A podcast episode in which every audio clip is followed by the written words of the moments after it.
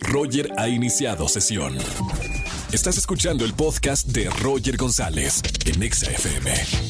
Seguimos en XFM 104.9 y ya está con nosotros Oscar Uriel para recomendaciones de plataformas digitales o en el cine que ver. Oscar, muy buena tarde como siempre. Mi querido Roger González, como siempre es un placer saludarte a ti, a todo tu público. Este fin de semana tenemos un par de recomendaciones en plataformas. Eh, la primera es Pancho Villa, el Centauro del Norte. Esta serie la podemos encontrar en Star Plus. Y realmente es un biopic muy interesante porque a diferencia de los otros, eh, se centra realmente en la intriga política alrededor de uno de los personajes más controvertidos en la historia de México, como es Pancho Villa. Eh, por lo general, los creativos y los showrunners de estas eh, series tratan de involucrar todo el aspecto personal, morboso, ¿sabes? Estos elementos que podrían convertir la historia en una telenovela, podemos decirlo, para captar la atención del espectador. Eh, Rafa Lara, quien es un eh, realizador, quien, quien tiene toda la experiencia en este tipo de producciones, él hizo una película, si, si mal no recuerdo, sobre la batalla del 5 de mayo. Eh, muy bien realizada, una manufactura espectacular realmente. Entonces ahora se da el tiempo porque realmente pues tiene la oportunidad de desarrollar esta compleja figura de Pancho Villa a través de una espectacular eh, interpretación a cargo de Jorge A. Jiménez, quien caracteriza a Doroteo Arango, mejor conocido como Pancho Villa. Entonces, el asunto aquí es que Rafa eh, centra la atención en toda esta intriga política que había alrededor, en las traiciones de estos personajes a quienes estamos acostumbrados a ver de una manera eh, monótona porque así es, es, la historia oficial. Lo que es muy interesante aquí es que vemos de repente a Francisco Madero débil, Victoriano Huerta obviamente con su tomando decisiones muy controvertidas, pero también viendo un lado humano, si se puede decir así, de este personaje, Venustiano Carranza también, quien era un personaje que también se dejaba llevar mucho por la ambición. Entonces, este se aleja de las ficciones eh, de aventuras para entregar un documento realmente histórico. Es muy difícil poder lograr esto porque pues quién tiene la verdad.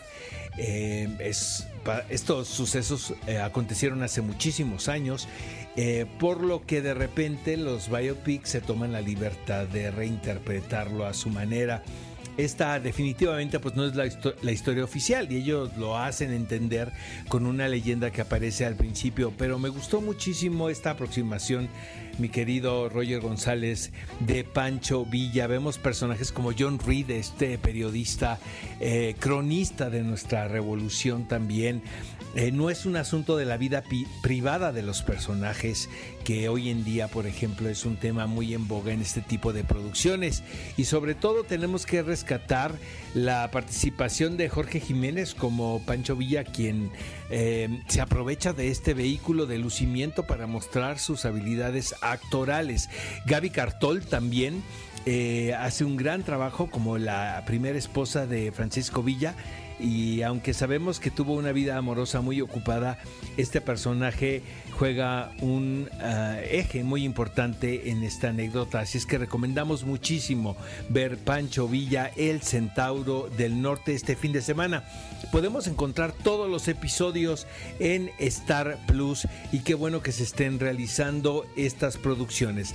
Realmente la que no recomiendo tanto eh, Roger es libre de reír, es este experimento eh, protagonizado por Sofía Niño de Rivera, quien es una comediante sobre todo de stand-up de este género que funciona bastante bien. Aquí ella se asocia con su prima, eh, tengo entendido que es Saskia, para crear una mezcla de documental con un ejercicio de comedia donde los presos y las presas se ven envueltos en este tipo de experimento para convertir sus tragedias en una comedia. Esta, esta serie tiene muy buenas intenciones, eso lo tengo que reconocer. No se parece a nada de lo que hemos visto, pero desde mi punto de vista la fórmula es un tanto forzada. El, esta mezcla sí siento que no funciona es como aligerar la tragedia. No hay nada de malo en esto, porque yo creo que la gran comedia está ligada a, la tragedia, van tomadas de la mano. Sin embargo, la forma en la que ellos hicieron esto, eh, estos personajes y los productores, no arroja los resultados que puedan esperarse.